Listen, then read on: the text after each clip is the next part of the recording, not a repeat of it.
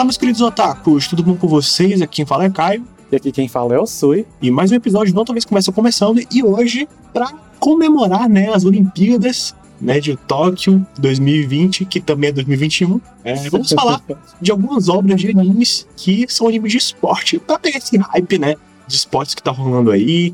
É, muita gente na internet comentando, né, das Olimpíadas. Tá sendo bem recebido, na verdade, né, as Olimpíadas aqui pra galera brasileira.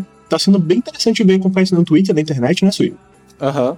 E só para deixar claro, a gente também tá basicamente praticando um esporte, a gente tá fazendo revezamento aqui de membros da equipe. Porque uma semana grava uma pessoa, outra semana essa pessoa não aparece, outra pessoa grava. Mas é pura situação de problemas em horários, até porque e... a gente é ocupado. E vocês já percebem quem é o líder da equipe, né? Caião aqui, né? É, o Caio quem né?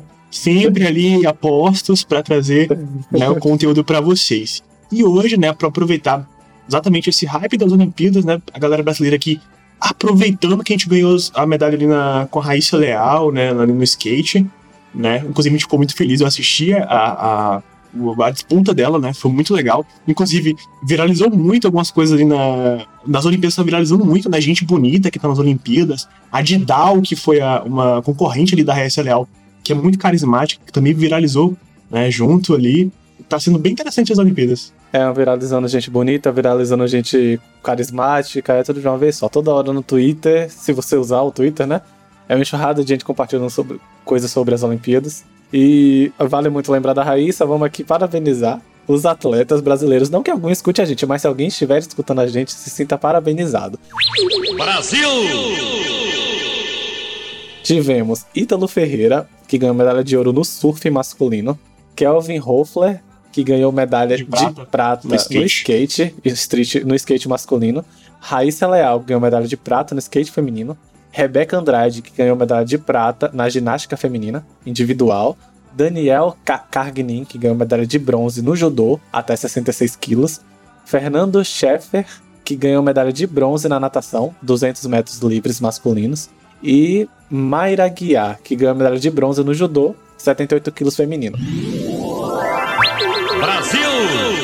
Sim, muitos parabéns para essa galera, né, esses atletas aqui do Brasil, que estão representando o Brasil lá em Tóquio, né? E lembrar para vocês, né, que a gente está ganhando essas medalhas aí, tá sendo muito feliz com isso, porque convenhamos que não temos nenhum investimento do governo, investimento público, para né, essa tentativa ali de inserção do esporte, né? Na comunidade. Pois é, né? O povo que tá ganhando essas medalhas, o povo, no geral, que tá indo para as Olimpíadas, tá indo tendo que trabalhar com três empregos diferentes para ter algum sustento, porque o esporte em si é basicamente um hobby que ele leva muito para frente. É isso. Que o governo brasileiro não sustenta em nada, não ajuda em nada, não patrocina em nada. É isso. E para abrir, né, esse episódio, vamos começar ali com uma leitura de e-mail, né, que a gente recebeu anteriormente, né? É o e-mail aqui do Diogo Tessarolo. Ele falou o seguinte: Olá, gente, tudo bem? eu meio que caí de paraquedas no podcast de vocês. E como no início vocês falaram do e-mail, achei legal comentar. Sobre a avaliação de Boku no Hero Academia, eu concordo que o arco da primeira, da primavera de primavera é meio bobo, entre aspas. Assim como o arco do festival. Mas os, os acho super relevantes para o andamento da história. É importante sim dar mais espaço para os outros personagens, mesmo que de forma superficial, e mostrar que eles estão crescendo. Sempre reclamo da falta de desenvolvimento dos personagens de apoio em shonens, Logo eu valorizo esse tipo de contato, que vai ser importante para o desenvolvimento do protagonista. Algumas considerações pessoais sobre a obra. Se a gente avaliar a obra pelo que ela é, eles ainda são estudantes. Não sei dizer se a cultura é real por falta de fonte, mas muitos animes relatam essas, essa coisa de juventude e do valor do convívio nesse tempo. O autor talvez enxergue isso como algo positivo para o protagonista. Acho que é importante levar isso em consideração também. E outra coisa que é muito relevante, como contraponto do que Caio destacou, que Midoriya tá na escola há um tempão e não controla seus poderes. Então, eu posso até estar enganado, mas se a gente colocar no papel, num festival cultural barra batalhas entre a turma A e a turma B, eles acabaram de chegar na metade do ano letivo deles. Eu gosto muito isso, né? Que o personagem não é desenvolvido, mas cronologicamente são tipo seis, seis oito meses. Eles nem passaram pro segundo ano ainda. Acho que os arcos que envolvem o convívio da escola poderiam sim ser reduzidos, mas não acho desnecessário. E fico triste, levando em consideração que a, a data que eu tô enviando o e-mail, que os meus apps já saíram, né? Que foi no dia 18 do 7. que eles ou não vão adaptar ou devem fazer flashbacks, né, do cadê aqui flashbacks do famoso My Villain Academy. Inclusive, gostei muito de Jujutsu. Não sei a opinião de vocês sobre, sobre por isso. Acho bem direto, com um ritmo bem adequado, com pouca enrolação. É isso. Ficou um textão. Sou prolixo, desculpem. Obviamente gosto muito de Boku no Hero, mas os defeitos desses arcos são bem evidentes. Principalmente as decisões de como o roteiro vai seguir.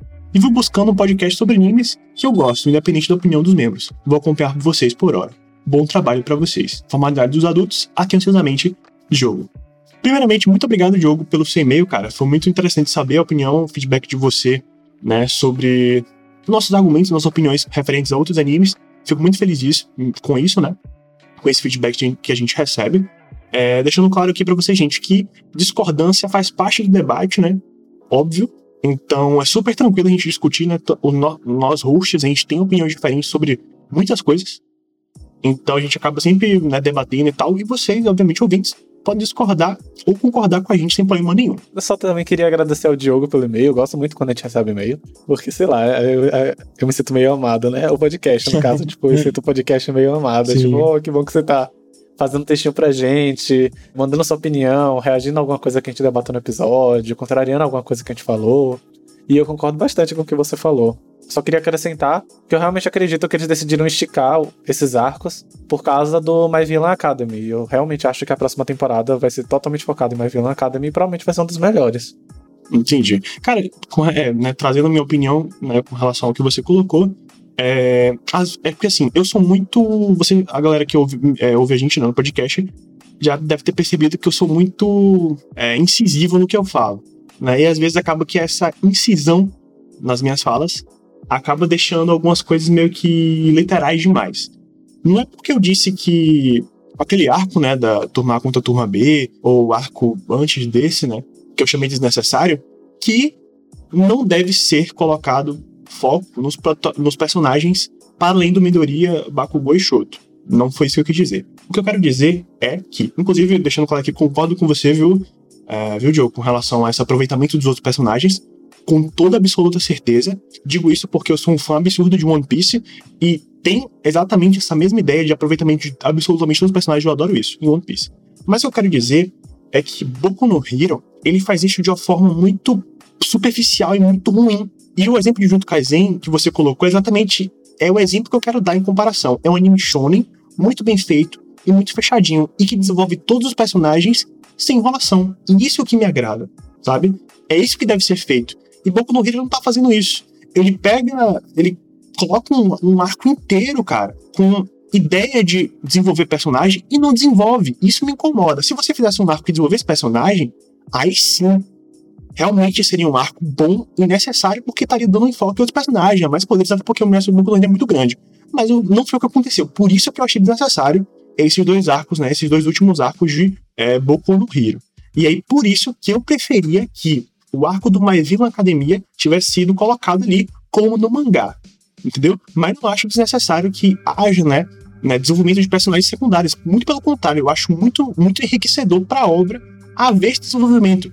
Só que a gente já percebeu que o autor ele não consegue fazer isso. E com relação à Midoriya dos poderes, realmente você está certo. Cronologicamente, tem pouco tempo, né? Que ele adquiriu os poderes, digamos assim, do All Might. Porém, é, isso é um fato de dois gumes pensar. Porque, tipo assim, é, se a gente for parar pra analisar literalmente, cronologicamente, as coisas que os animes têm, geralmente todos os personagens têm poderes, tipo, e conseguem utilizar em, sei lá, em três dias, uma semana, um mês. Então, você fazer vista grossa para uma fala, para um anime shonen, é um pouco, sabe, é um pouco desnecessário também, né? Porque todos os animes são assim, tipo, o cara pega um poder, aí ele ou já nasce com poder, só que ele não sabe como é que utilizar, aí passa, sei lá, vamos botar cronologicamente, uma semana, um mês, ele já sabe utilizar o poder e a gente não liga, a gente, né? A suspensão de descrença já começa aí. A gente fala, caralho, o maluco protagonista ele vai usar o poder e é isso. A gente já tá acostumado assim, já tem isso eu comprei a ideia de que o Midoriya precisava pegar os poderes ali e tal, aproveitar o corpo dele, treinar o corpo dele. Só que, porra, demorar cinco temporadas para fazer o mínimo. Aí isso é um pouco, para mim, é um pouco desgastante. Mas não, não, não corta minha vibe de experiência com o personagem, nem com a obra, não, cara. Eu só acho que deveria dar um pouquinho de adiantamento para as coisas que ele vai fazer. E isso vai acontecer agora no My Villain Academia, finalmente. né? Quem acompanha o mangá já tá ligado o que, é que vai acontecer. Então, finalmente vai acontecer esse desabrochar aí no Midoriya, finalmente, pela agora que nem aguenta mais o Midoriya quebrando o corpo todo toda hora. Então é isso. Muito obrigado pelo seu, pelo seu e-mail, Diogo. Muito legal. Inclusive, o Diogo tá interagindo com a gente também no Twitter, né? Seguiu a gente lá no Twitter, seguiu a gente no Instagram. E você, por favor, pra gente começar logo o episódio, tá? Se você não segue a gente no Instagram e nem no Twitter, por favor, siga a gente lá. Deixa eu comentar um negocinho só para fechar mesmo, a gente já começa, já volta a falar sobre esporte, porque senão a gente vai ficar se estendendo em Boku no Hero. É, eu concordo muito com o que tu disse de é, desenvolver os personagens, tentar desenvolver os personagens, mas ser de forma muito superficial. Parece que é alguma coisa, é algo frequente que ele trouxe a proposta da turma A. Aí por turma A tem vários personagens. Só que ele não consegue, ele não consegue ou não quer ou não liga de realmente mexer com todos esses personagens. Ele só dá pitadinhas de cada um.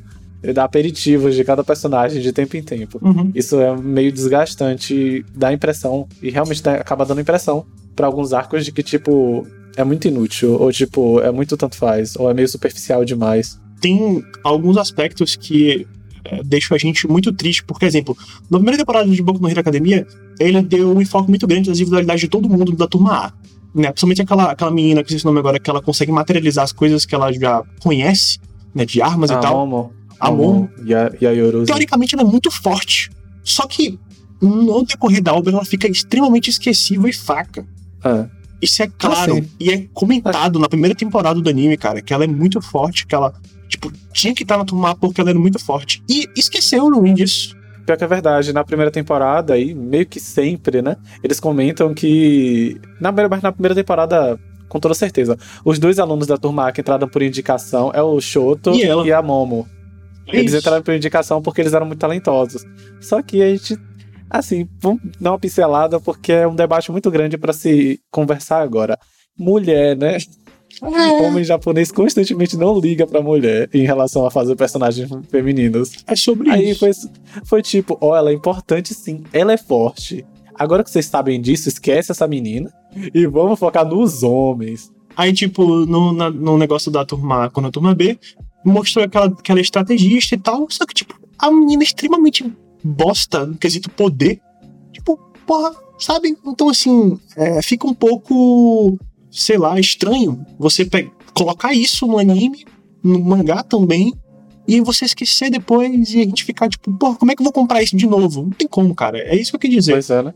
Outra que eu acho meio morta junto com a Momo é a Uraraka, né? Que supostamente é a garota protagonista e que atualmente só serve para ser o interesse amoroso do, do Midoriya e meio A função dela é essa na obra, basicamente. A função dela é essa. A gente já sabe que ela vai ficar com Midoriya e é isso. É apoiar, né? É. Tipo a Renata. É, vai ser a Antigamente- Renata do Midoriya. Antigamente até tinha o debate, né? Outro, outro negócio que se perde, aquele papo de ai, tem um traidor na turma. Isso é. Tem um tipo, traidor, sei lá o quê. Aí o muita povo coisa se perde supo- na obra. Muita coisa O se povo perde. ficava supondo que podia ser a Uraraka, que seria o arco dela, né? Porque ela não teve arco de desenvolvimento grande como os outros protagonistas. Que cada um teve. Seria um plot incrível, inclusive, na moral. É, só que aí meio que foi deixado de lado, foda-se, tipo, nunca mais voltaram com o assunto. Acho que nem no mangá voltaram mais com o assunto, ninguém sabe. Até, acho que até o anime mencionam meio que- isso, até mencionam isso agora no, É. no- na temporada final. Nessa, nessa É, temporada mencionaram. Mencionou, mencionou pra dar um corte, tipo, cortou Tramontina mesmo. Tipo, ah, não tem, não tem nenhum. Eles estão convivendo por sei lá quantos meses, não tem nenhum traidor, não. Acabou. Então é isso, pessoal. Muito obrigado, né? Muito, muito obrigado, Diogo, mais uma vez pelo e-mail. Bora lá.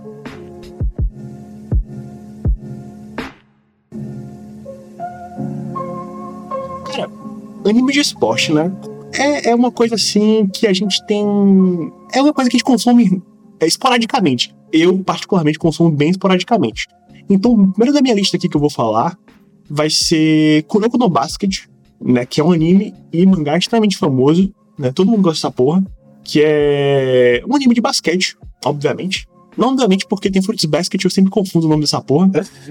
Pior que todo mundo, é tipo, ah, sei lá, o que assista Fruits Basket? A pessoa é, é de basquete? Ah, não, é, É de isso. drama. Aí É tem que isso, cara. tudo. É isso, é isso. Então, Kuroko no Basket é um anime de mangá muito famoso, do autor Tadadoshi Fujimaki, né? Um anime produzido pelo estúdio Production EG.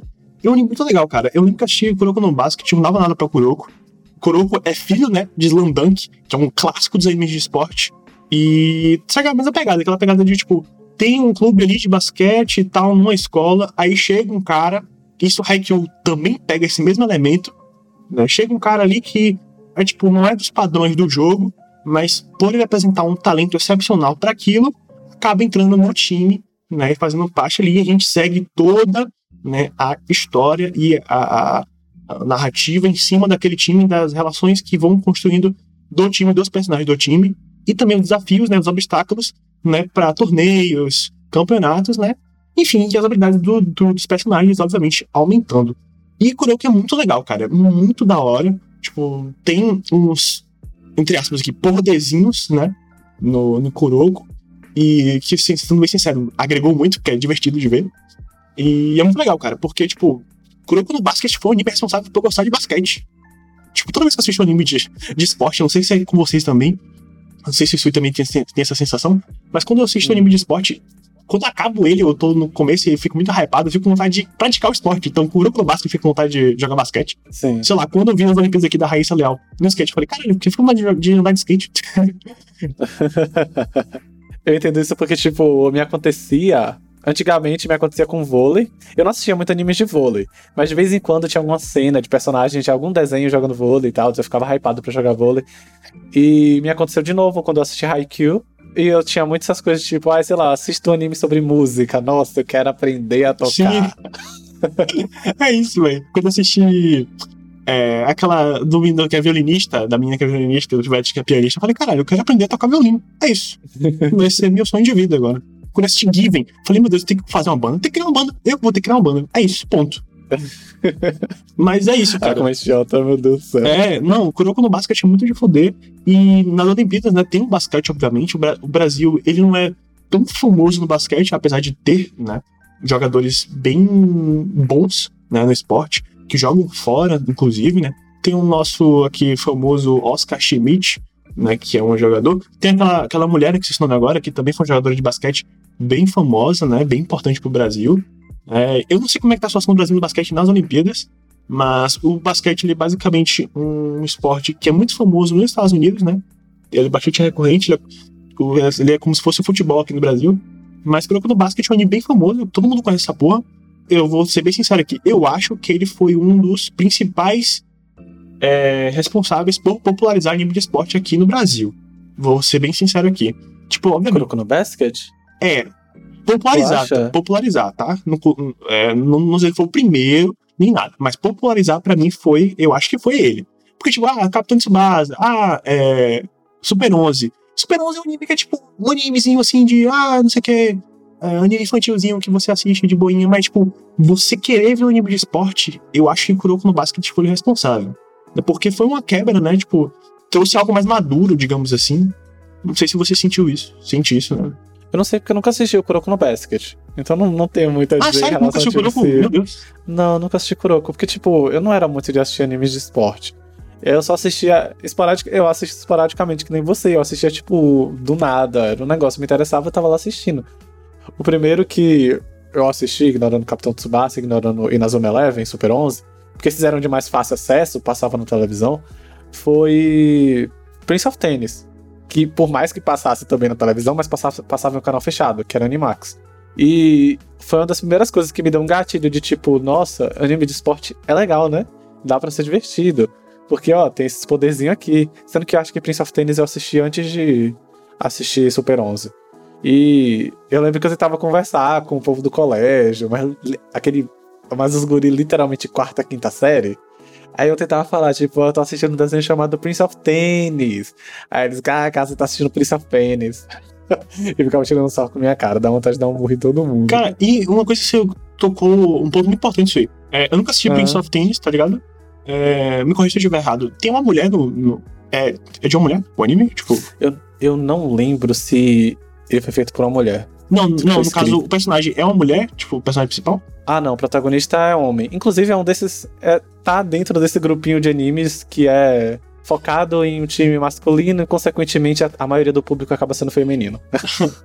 Cara, porque, é, meninas, porque o público de animes de esporte, majoritariamente, são garotos. Eu ia citar até isso agora. Tipo, eu raramente. Eu acho que eu nunca vi, na verdade, um anime que é de esporte protagonizado por uma mulher. Nunca vi. Nunca. Existem. Eu sei que existe, mas eu nunca assisti. Nunca assisti, nunca encontrei. Né? Eu sei que existe, mas eu nunca assisti, assim, nunca verifiquei. Eu sei que tem mangás famosos, né, que tem, mas eu nunca parei para ler também e não sei porquê também.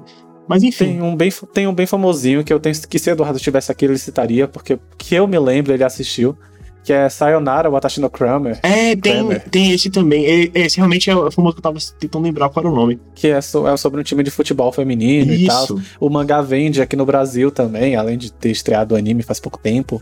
É isso. Mas, tipo assim, sempre no início desses. Né, desses.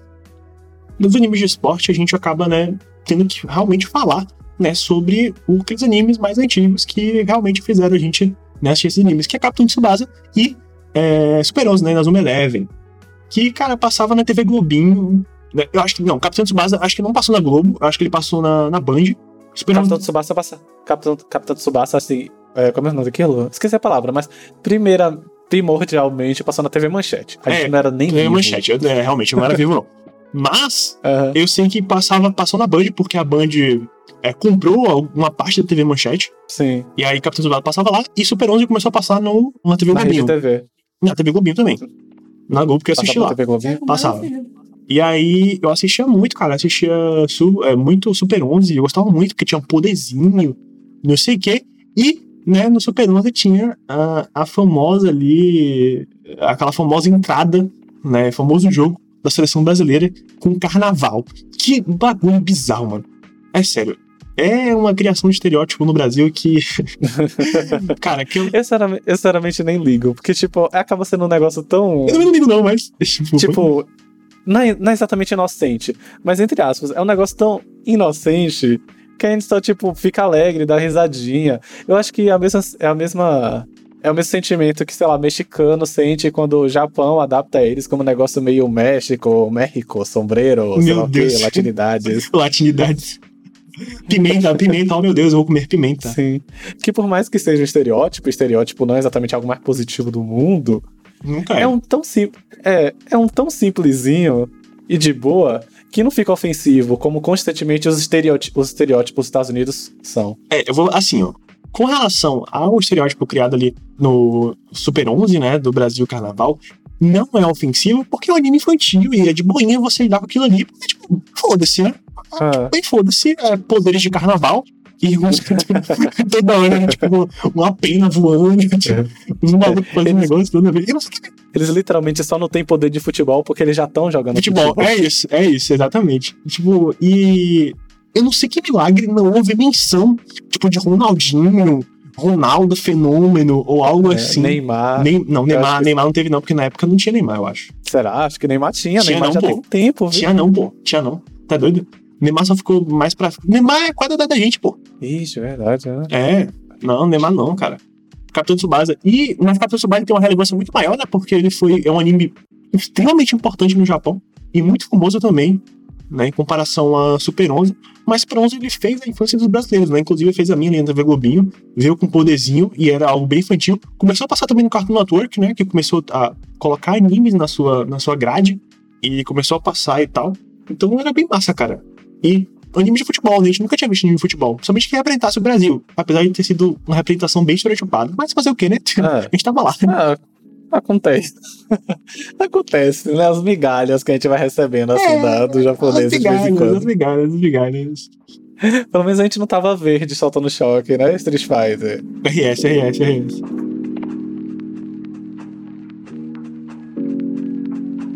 Trocando de, de categoria, né? De esporte, que a gente já falou bastante de futebol e meio que na verdade, tem mais um anime de futebol que eu queria comentar. Mas, tipo, pincelar muito rápido, porque tá na minha lista de eu quero assistir, mas eu não assisti ainda.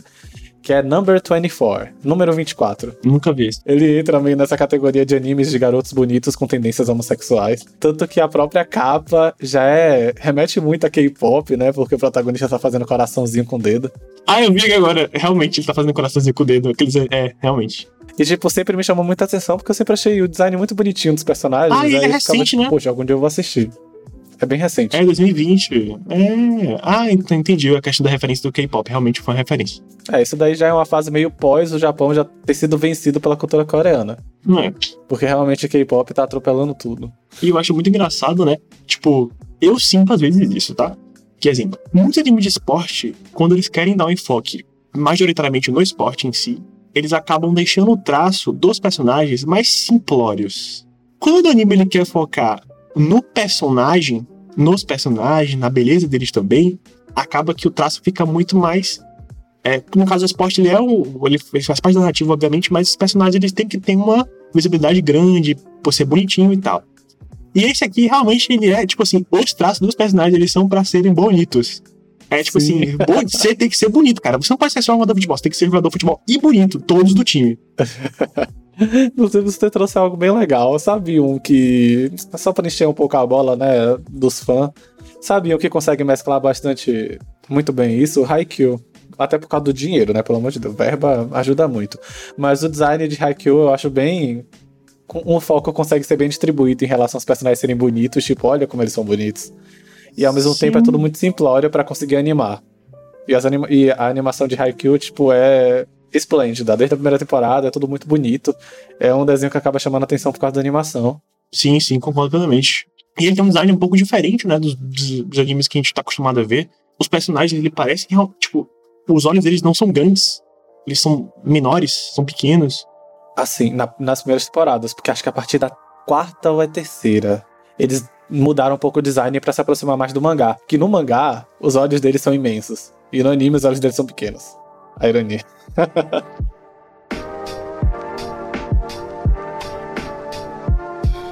ah, vamos falar de Haikyuu, né? Que é um anime que... de esporte que ficou extremamente hypado e famoso. Né? A fanbase de Haikyuu absurdamente grande. Pelo amor de Deus, o povo tava tipo, meu Deus, eu quero mamar aquele menino de cabelo preto. Assim. Não estavam aguentando. Todo mundo tava querendo mamar aquele pivete. Um monte de gente com fotinho de perfil do, do Kageyama, do. Do Renato. Do, com mesmo, é, do Renato, com o mesmo nome do menino, o e-boyzinho, cabelos coloridos, não esqueci agora. Ah, esqueci o nome dele agora. Mas desse queima, também. Queima, queima. Né? queima. Sim. Ave Maria. O povo ama. Povo, ai meu Deus, eu amo. também, o Tsukishima. O Tsukishima era um dos meus favoritos, inclusive, quando eu assisti. Eu, eu, gosto muito do Renato. E toda hora, tipo, ai meu Deus, eu amo vôlei, eu amo vôlei. Não sabe nem o que é líbero, não sabe nem o que é tacar uma bola, sacar. Não, mas isso, isso eu passo um pano pra Haikyuu, porque Haikyuu realmente explica. Tudo bem que todo anime de esporte, a maioria, né? Não vou falar todo. É uma general, generalização que não dá para botar a mão no fogo. Mas a maioria explica o próprio esporte. E Haikyuu explica muito bem o próprio esporte. As primeiras temporadas, tipo, você aprende bonitinho o que é, que é pra fazer. E se você já tiver jogado vôlei algum dia na, na sua vida, tu meio que percebe que tá tudo certinho. Não, eles realmente explicam direitinho. Você, é, você entende melhor o que era para você ter feito, porque você jogava feito um pato no campo. é, sobre isso, mas, tipo, acho muito engraçado. E eu vou deixar aqui um desabafo muito grande, né? Pra vocês que não sabem, meus ouvintes aí, é, eu tenho 1,90 de altura. E isso é, um, isso é um negócio de pessoas altas, né? Pessoas altas que, tipo assim, todo mundo fala assim: ah, você tem que fazer vôlei, ah, você tem que praticar basquete. Só porque a gente é alto. Mas, tipo, mas, gente, ser alto não quer dizer que você vai ser bom no esporte. Que precisa de altura. Tipo, eu sou péssimo em vôlei, eu sou péssimo no basquete. Tipo, e por incrível... É, eu ia perguntar isso. É, Você era bom no basquete? Não, eu sou muito ruim no basquete, muito ruim no vôlei. Só que por incrível que pareça, eu odeio futebol, mas eu sou muito bom em futebol. Oh. Mas, tipo, eu sou péssimo no vôlei, péssimo no basquete. É sangue, sangue de brasileiro, né? Futebol. Futebol, é, samba, carnaval. é isso, é sobre isso, cara. E, tipo, e com relação ao vôlei, né? O vôlei tá tendo muita visibilidade ultimamente por causa de uma pessoa, né? Um cara maravilhoso, incrível, incrível, incrível, que é o Douglas Souza. Ele fez aí ficou muito, muito popular, né? Com os vídeos dele super engraçados e tal. Que é um cara do da seleção masculina de vôlei, né? Que tá participando das Olimpíadas. Eles fez alguns vídeos, né? Super descontraído. Ele é um, um, cara que é LGBT. Então, quando a pessoa é carismática e tem toda uma. Tem traz, né? Referências de, de cultura pop e tal. Né, que o Douglas ele joga LOL e assiste stream e ele é engraçado, acaba aqui ficando né, em, em alta né, visibilidade. O Douglas ele acabou conquistando muitos seguidores né, nas redes sociais por causa dos vídeos dele que são muito engraçados. Ele é muito divertido, ele é muito carismático. E ele é jogador né, da seleção brasileira nas Olimpíadas. Inclusive, muito triste que a gente tomou um pau da Rússia, mas não desistemos ainda, gente. Vai ganhar essa porra. Né? Tô, tô aqui na, na torcida porque a gente vai ganhar. Né? Pelo menos o prata ali a gente ganha, cara. Tô torcendo por ouro, mas o prata eu quero ganhar. Vamos lá, tomara que a gente ganhou da Argentina, fiquei muito feliz. Futebol, é, futebol não. A seleção feminina de vôlei também tá, tá jogando pra caralho, né? Mais especificamente também ali, seleção masculina e feminina de vôlei de praia tá dando cor em todo mundo, cara. Todo mundo. Inclusive, muita gente não sabe, mas o Brasil é uma das melhores seleções de vôlei de praia do mundo, cara. A gente já ganhou muita coisa. Mas a gente só dá, a gente só dá espaço pra futebol, né? Aqueles bosta que não faz é. nada. Inclusive no vôlei, o vôlei em si, além do vôlei de praia. É, o vôlei a gente ganhou muita coisa. É, o Brasil também é um dos melhores. Sim, a gente ganhou a Liga das Nações, né? Que é bem famosa, um campeonato super importante. Uhum. Só que, tipo, a gente fica dando espaço pra futebol, são uns caras ridículos. Tinha uma época que era mais famoso, tudo bem que hoje a fama tá meio igualável, mas o vôlei antes era tipo famosinho. Lembra da época que Fórmula 1 era famoso no Brasil? O vôlei era bem famosinho nessa época por aqui. É verdade. Era vôlei, Fórmula 1 e ginástica artística por causa da Daiane dos Santos. Era um combo, assim, ó. Era famosinho. Só que foi se perdendo, né? Literalmente pessoas foram morrendo ou se aposentando e não teve incentivo nenhum do Brasil, do país. Aí. É, é isso. Os assuntos vão morrendo. É, mas fazer o quê, né, cara? A gente acompanha, né, o vôlei masculino e o feminino, os esportes que estão colocando as Olimpíadas que tá sendo produzido pra gente. Eu não consigo acompanhar todos, né, porque os horários estão muito muito doidos. Tipo, tem jogo que acontece de manhã pra gente, só que, tipo, tá muito estranho os horários. Tipo, geralmente os jogos, como tá no Japão, né, são 12 horas de diferença de fuso horário, acaba que os jogos lá são. É, aqui pra gente é de madrugada. Então, às vezes fica um pouco. essa terraplanistas aqui. Mas é boa.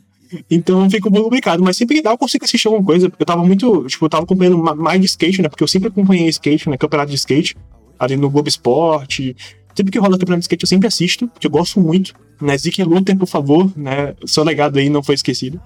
Quem pegou a referência pegou. Verdade, né? Tinha Zeke Luther, meu Deus do céu. Quem pegou a referência pegou. Negócio velho bizarro que tu lembrou. Mas é isso, tipo, vôlei é muito. É, é, é, um bagulho que tá ganhando muita popularidade causa do Douglas Souza. Voltou popularidade, na verdade. Eu tô muito feliz com isso, cara, porque a nossa seleção é muito boa. E Haikyuu, né, é um, um anime de vôlei de foder pra caralho, né? tem. Eu gosto muito de anime de esporte, né? Que é quando, tipo assim, quando um personagem ele tem habilidade, aí só que ele tem que desenvolver essa habilidade. E aí, tipo, quando ele desenvolve e acaba surpreendendo todo mundo, até você, espectador é muito de foder, mano. Que os caras ficam tipo, caralho, o maluco conseguiu fazer isso, tal coisa. Ou então superar uma, uma seleção que é imbatível. Ou mesmo não superar, porque realmente eles têm mais preparo do que aquele e o protagonismo ele não, não prevaleceu ali. Né? O autor ele foi mais conciso até porque, inclusive, eu vou deixar aqui bem claro: a maioria dos animes de esportes tem um, um, um princípio narrativo muito interessante e que me agrada muito, que é o seguinte: porque em esporte, né, diferentemente do anime shonen, a gente sabe que treino, experiência e esforço conta muito. É o principal, além de talento, óbvio. Mas isso fica muito claro, porque, tipo, exemplo, o Kageyama, aquele pivete o Hinata, eles têm habilidade, eles podem vir a ser muito bons, porque eles viram muito bons, só que eles ficam muito egocêntricos no início, né, do, do anime e tal. Eles ficam, ah, eu sou muito bom, Só que eles estão um pau dos outros times, porque ele realmente não tem experiência. Ele não tem experiência em grupo, não tem experiência em jogo. E eles estão um pau. E isso pra mim é muito bom. Hajime no tem a mesma, a mesma dinâmica. Os outros animes que a gente vai citar também tem a mesma, tem a mesma dinâmica, a mesma, o mesmo princípio narrativo. E isso me agrada muito, cara, porque faz sentido. Faz sentido pra gente. Tipo, você não vê um time amador dando um pau num, num time foda. Você não vê isso. Sim. sabe? Então isso me agrada muito. E, e os autores, os, os estúdios, né, prevalecem com essa mesma narrativa. E isso é muito bom porque me surpreende, né, muito positivamente. Isso me agrada demais.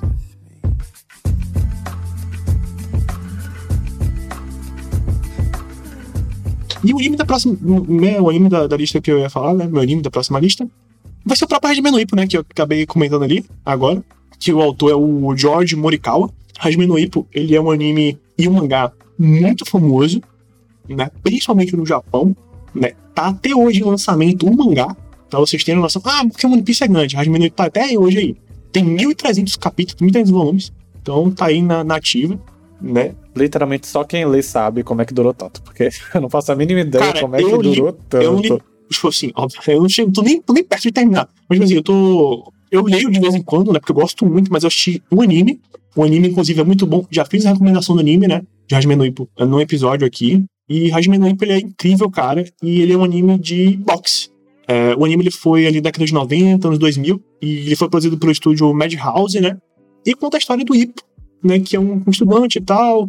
Que ele é bem forte fisicamente. Mas ele é muito gentil. Só que ele ele acaba tendo alguns problemas e tal, e o boxe, né, acaba ajudando ele, trazendo confiança para ele e a gente acompanha a jornada dele, né, no boxe. É muito de fuder, tem filmes, né, né, do próprio anime. É muito da hora. E eu gosto muito de Hajime no Ippo. E a gente tá né, no boxe nas Olimpíadas. A gente já ganhou algumas medalhas no boxe, inclusive. Então, Hajime no Ippo aí, como um anime muito bom, cara, adoro Hajime. É maravilhoso demais. Inclusive, em relação a box, também tinha aquele Megalobox. Né? Ah, Megalobox. Só que o Megalobox ele é mais futurista, né? Ele é mais. É... Cyberpunk, alguma coisa assim. Então... Sim, é um negócio experimental. Já pega o esporte e experimenta com o esporte. É, eu acabei não citando ele justamente por isso, que é um pouco mais ficcional, né? Muito mais fora da curva do que Hajime no Hajime no é mais pé no chão, é boxe por boxe mesmo. Megalobox é tipo máquina, né? Com boxe e tal. E tudo bem que o, que o protagonista não usa máquina, mas é, ele é tipo o único que não usa porque ele é super humano. É uma vibe meio assim. Meio assim, exatamente. Aí, mas eu gosto muito de Megalobox. Fica com missão rosa aí. Mas a Admedup é incrível, cara. Eu gosto muito. Ah, e só pra, só pra fazer um gancho com tua citação em relação ao skate, tem um anime skate. É, tem um anime skate. que infelizmente a gente não pôde falar do anime, porque na temporada que ele lançou, a gente tava todo desorganizado. E quando a gente voltou a gravar os episódios, já tinha, já tinha passado, tipo, duas temporadas da temporada dele. Sim. a gente gravou logo a próxima temporada e deixou a temporada que Skate participou de lado. Mas aí existiu esse anime skate, que eram garotos bonitos andando de skate. Ponto. A narrativa é essa, gente. É garotos bonitos de skate andando de skate.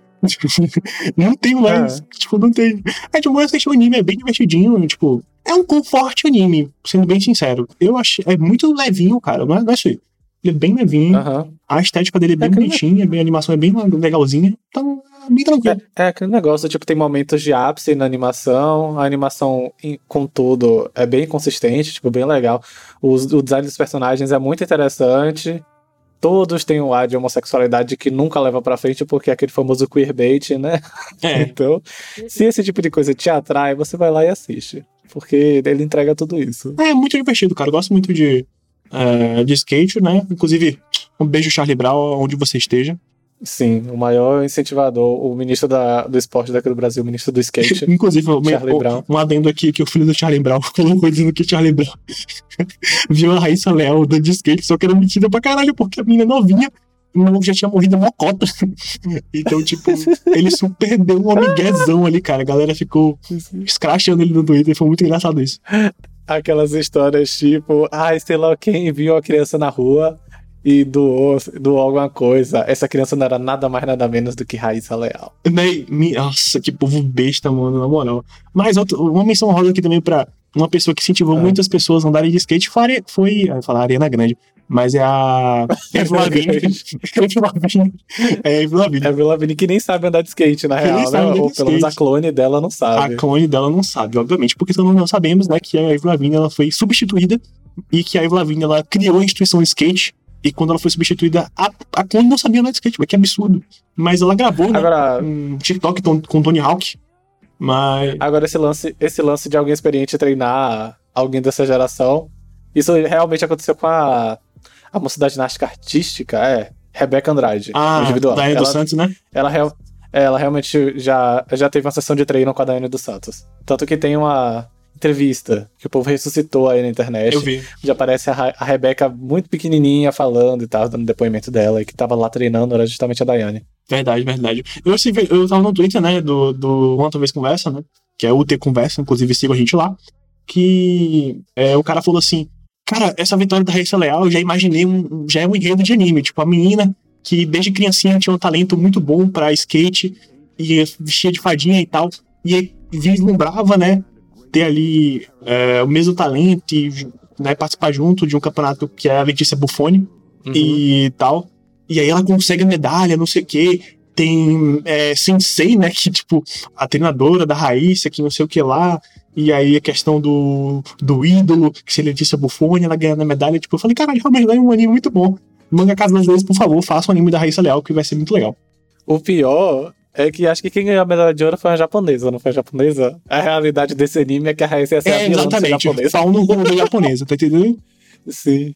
Ia ter o um flashback assim da Raíssa sobre como a vida dela é triste, e por isso ela é amarga, e por isso a gente tem que odiar ela. É isso. Pra japonesa vencer. É isso, exatamente. É isso. Você, você... Inclusive, skate, na prova de skate ali das Olimpíadas, fez que todo brasileiro torcendo para crianças caírem né, na prova, só pra Raíssa ganhar.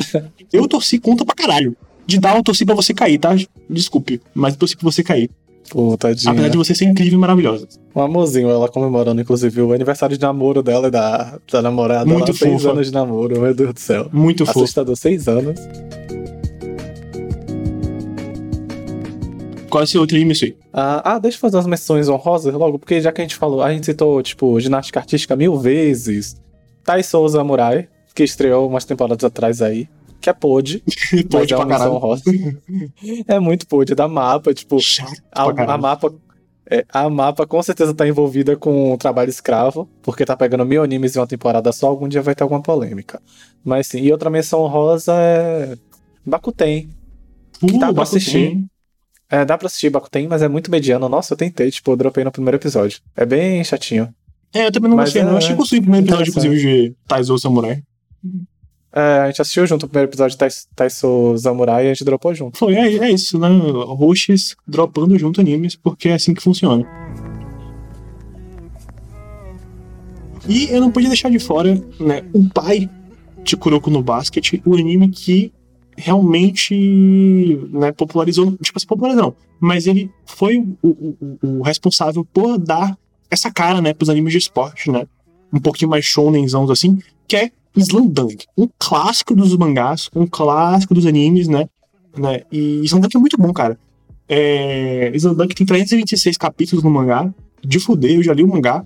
E o, anime é muito bom. Eu sou apaixonado por Slandunk, principalmente porque eu gosto muito da estética dos animes dos anos 90. E Slandunk tem essa estética porque foi anime dos anos 90, obviamente. E eu gosto muito da estética de Slandunk. Adoro a história de Slandunk. É muito engraçado, muito divertido. É um traço que às vezes faz falta. Ai, faz falta demais, Mas- cara, como eu queria, meu Deus. Eu gosto muito de Slandunk e o mangá é lindo. O mangá é lindo, lindo, lindo, lindo. Se você não leu ainda, por favor, leia Slandunk. Ou assista também, que vale muito a pena. Slandunk é muito foda, é um clássico dos animes, né? Qualquer otaku que se preze, né? Principalmente otaku velho, tem que ter lido ou assistido Slandunk. Ou pelo menos conhecido um pouquinho Slandunk, porque realmente ele é muito famoso. Né? Lá fora, ele realmente, no Japão, no caso, ele é muito reconhecido, cara. Muito mesmo, muito mesmo. Então, tipo, sempre quando tem coisa sobre listas, tier list de, de anime de esporte, o Slandunk tá no meio, pode ter certeza absoluta. Ele, Capitão Tsubasa, sempre vão estar na lista. Porque são animes que popularizando, né? E quebraram esse estigma de anime de esporte que tinha antigamente.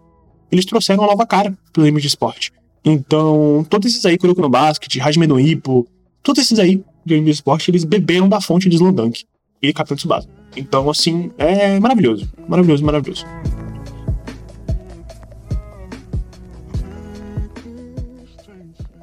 Assim, puxando vários ganchos, porque a gente tá falando tudo de uma forma muito misturadona. Mas é a, a proposta do episódio é mais pincelar e dar indicações do que realmente entrar muito a fundo nos assuntos. Mas um anime que cumpre com pré-requisito de garotos bonitos fazendo alguma coisa, que foi um dos que popularizou esse gênero, esse gênero, né? No início dos anos 2000, 2010, foi justamente Free. Nossa, Que, Free. tipo, não dá pra passar em branco. Ai, É sobre natação. Na época foi uma revolução. Eu lembro, na época eu acompanhava é, semanalmente anime e tudo. Tipo, tinha muita pouca quantidade de animes feitos, tipo, pra garotas, pra fanservice pra garotas. E Free, tipo, chegou com tudo. Eu lembro que os otakus, principalmente os gringos, ficaram muito putos na época, tipo, irritados, tipo, ah, não pode sexualizar homem, não. Que esses Não, desenhos ruins pra garota. É, os caras, tipo, ah, esses caras musculosos, que negócio ridículo. Eu lembro que teve muito rage pra cima de Free na época, mas passou e, tipo, popularizou de qualquer forma e a gente tá vendo até hoje uma enxurrada de animes de esporte, garotos bonitos fazendo coisas bonitas. E se você não conhece Free, gente, a sinopse é simples. Homens bonitos nadando. Ponto. É isso. Exatamente, não tem muito o que falar de Free mesmo não, é tipo, sei lá, caras esculpidos nadando. Aí tem um exemplo, tem, uma- tem outro esporte, só que esse não é olímpico, né? Tá lançando a temporada de agora. É de polo aquático. Remain. Ah, Não é He-Man, é Remain. Eu só gostaria de citar aqui, tipo, de indicação, porque eu assisti os primeiros episódios, eu achei que ia ser muito mediano, a vibe meio free. Só que o enredo é bom, tipo, me surpreendeu muito do nada. O enredo principal é bom, a proposta tem relação à perda de memória, e a partir disso é que desenvolve o negócio do esporte, como apoio pra recuperar a memória. E ainda tem um negócio super raro, tipo, tem um personagem é, negro, tipo, negro negro, ele veio da África, de, algum, de um país da África que eu não lembro exatamente agora. finalmente, hein? É, tipo, é. Um dos pais é japonês e outro, do- e outro é, af- é africano, não lembro o país, pra dizer certinho. E aí, tipo, ele é misturado, ele é predominantemente negro e ele tá lá, tipo, ele é muito legal. Cara, inclusive, uma, um, então fica de indicação. Um, um adendo aqui, eu gosto muito que os animes eles acabam colocando esportes diferentes, né, pra trazer histórias. Eu acho isso muito bom, cara, porque a gente acaba conhecendo esportes realmente que fazem parte das Olimpíadas, né, e que a gente nem sabia que, tipo, poderia ser tão legais, tipo, é, anime de badminton, de polo aquático, é... Sim, badminton o próprio boxe também, que apesar de ser famoso, a gente acaba meio que tipo, ah, é só porrada, não sei o quê. De. Vou citar aqui a convenção roda, né? Yonamushi Pedal, que é um anime de ciclismo muito legal, né? Muito bom, tem quatro temporadas, um anime relativamente grande, e que, mas é muito divertido, muito legal mesmo, né? E o último anime da, da minha lista que eu vou citar, né? Que é Anata no Hiro wa Dare de Suka, é uma proposta um pouco diferente desses animes que eu acabei citando. Mas por que você me pergunta, caro ouvinte? Porque o Anata no Hiro wa Dare Desuka, ele foi um anime que é uma série animada, né? Que ele tinha o objetivo ali de aumentar o interesse em para esportes, né?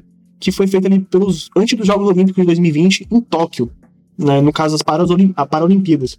Os episódios eles contaram com a colaboração de vários mangakas, de vários artistas muito famosos, inclusive, que conta a história de heróis fictícios do, dos paradesportes. Isso ficou, e para mim isso foi muito bom. Eu assisti o anime, é muito legal cada episódio ele tem uma história diferente e um traço de animação diferente. Me lembrou muito a ideia ali de é, Love, Death Robots, nesse sentido, obviamente. E é muito divertido, cara. E muito bom também.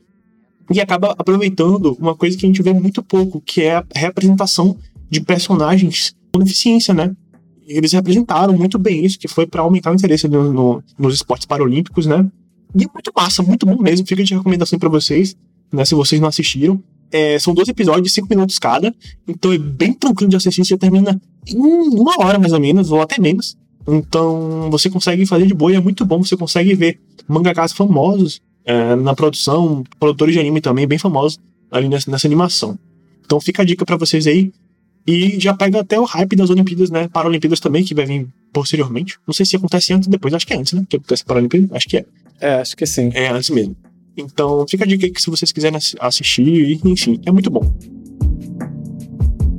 Para fechar a minha fala, eu tenho quatro animes para pincelar, para falar rapidamente. É, o primeiro eu já assisti e recomendo, porque realmente é um anime muito abandonado e é de uma empresa que eu gosto muito, que é a Kyoto Animation. É Tsurune, que é um anime sobre arco e flecha, tipo, tem pouco sobre arco e flecha, ninguém lembra de arco e flecha. Verdade. Mas existe arco e flecha.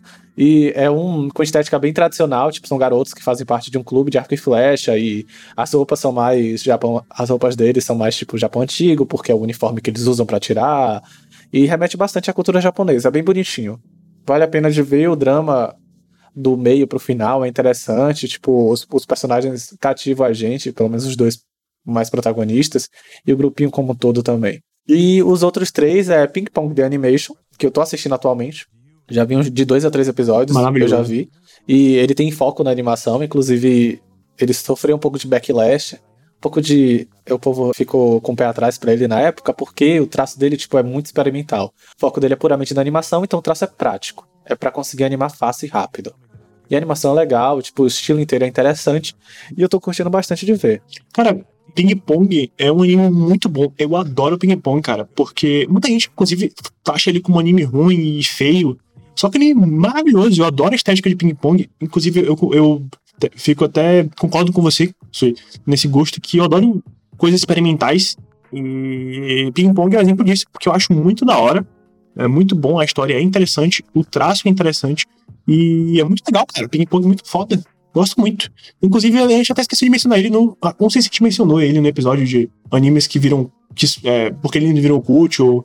A gente Enfim. não mencionou, não. A gente ah, poderia ter mencionado, mas a gente esqueceu. É, Ping Pong ele virou. Ele entrou nessa categoria de anime cult, né? Porque é um nicho muito específico assistiu o Ping Pong da Animation. Porque na época, tipo, ai, que traço feio, não vai ser esse negócio, não. Achou estranho. Só que é muito bom, cara. Muito bom mesmo. Aí outro anime que tá na minha lista de coisas para assistir é um sobre corrida, que tá, acho que também é esporte olímpico. Speed Racer. É Kazega... O quê? Speed Racer. Sim, Speed Racer. Mas é Kazega Tsuyoko Fuiteru. É Run with the Wind. É um negócio assim. Tipo, pouca gente fala, mas quem assistiu gosta muito, tanto que as notas dele normalmente sempre são muito altas. Então, tipo, é uma indicação bem consistente. para quem assistiu, tipo, quem assistiu gosta, indicaria. Tem 23 episódios, tá na minha listinha pra assistir. Quando eu assistir, eu dou, vou ver aí se eu faço, sei lá, um pequeno vídeo comentando, qualquer coisa do tipo, ou falo em algum momento. E o último que eu gostaria de falar, que também tá na minha lista de coisas para assistir, mas que eu escutei falar bastante em 2019 e 2020, é Hoshiai no Sora. Que foi um anime, um anime muito injustiçado, tipo, ele teve baixa audiência, o mangá é muito bom, mas o anime teve baixa audiência e foi dropado pelo estúdio. Era para ter 20 e poucos episódios, 24, mas droparam com 12, inventaram um final estranho e foda-se. Mas a história é muito boa e ela acaba surpreendendo porque é um anime de esporte que fala sobre representatividade LGBT. Tipo, tem vários personagens abertamente. vários garotos abertamente gays e fala sobre transexualidade. Tipo, Interessante. No contexto japonês. Uhum. Sei lá, fala sobre respeito. É um negócio muito que. É muito do nada, por assim dizer. Mas que encaixado na série ficou muito bem feito e me dá muita curiosidade de ver como é que é. É um anime sobre tênis. Então o foco principal são, na part... é, são nas partidas de tênis dos protagonistas. Mas como subplot tem vários dramas pessoais dos protagonistas. Uhum. E a questão LGBT é um dos dramas que apresentam. Massa, massa.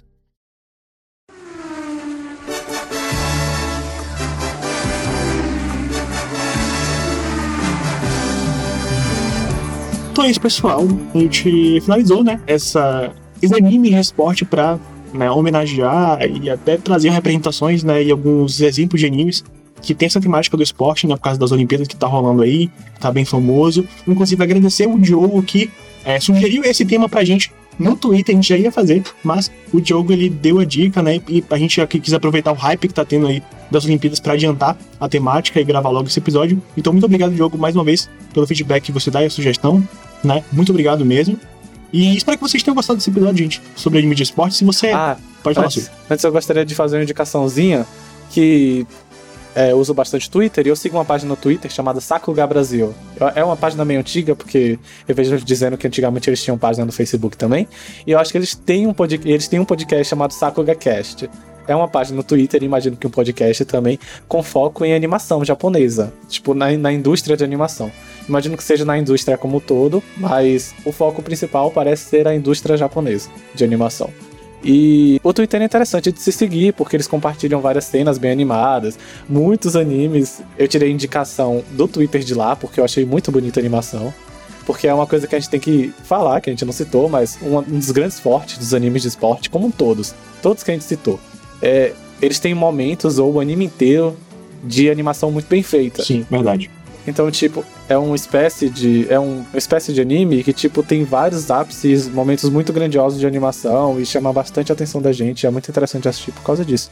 Então, tipo, o Twitter deles, eles cortam várias cenas, postam, vão postando por lá e tal. Eu acabei tirando muita indicação por conta deles. Eles também do nada postam cenas de esportes de animes que não tem nada a ver com esporte, mas aí do nada tem uma cena super bonitona, tipo Yu-Gi-Oh! Yu-Gi-Oh! Zexon tem uma cena de ginástica super bem animada. Tipo, foda-se, guião, sabe? Essa, essa é a indicação do Twitter que o Sui falou. Eu vou deixar na descrição do episódio, então se você se sentiu interessado de verificar o perfil, né, do Twitter e tal, pode chegar lá na descrição do episódio e clicar que vai, vai te direcionar lá para o perfil do Twitter, tá? E se você não segue a gente no Twitter, por favor, siga a gente por lá, a gente tá atualizando bastante, né? O Twitter da, do, do podcast, né? Arroba Conversa. E você, se você quiser mandar um e-mail pra gente, assim como o Diogo fez, né? Você pode entrar em contato com a gente por e-mail uma conversa hotmail.com, tá? Que o e-mail, a caixa de entrada vai estar aberta para vocês darem feedbacks, qualquer coisa né, relacionada a isso. E também você pode entrar em contato com a gente pela DM do Twitter ou pelo Instagram. Né? O Instagram da gente é um, arroba uma talvez conversa. Então é isso, pessoal. Muito obrigado por acompanhar até aqui. Um beijo e até mais. Tchau. Beijo, tchau.